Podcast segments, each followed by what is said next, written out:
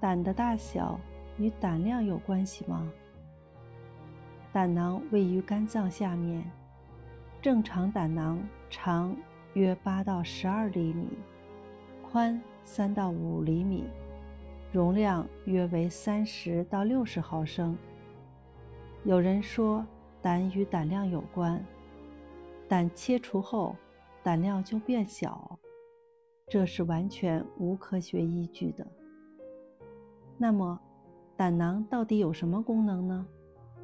首先，它可以储存胆汁，胆汁储存在胆囊内，当消化需要的时候，再由胆囊排出。另外，胆囊可以浓缩胆汁，黄色碱性肝胆汁中的大部分水和电解质，由胆囊黏膜吸收返回到血液，留下胆汁中有效成分储存在胆囊内。而且，胆囊还可以分泌粘液，保护胆道黏膜不受浓缩胆汁的侵蚀和溶解。最重要的是。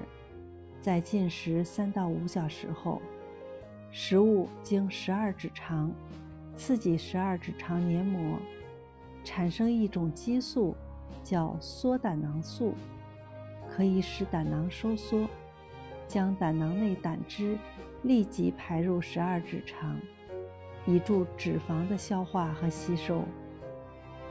可见，胆囊最重要的任务是帮助消化。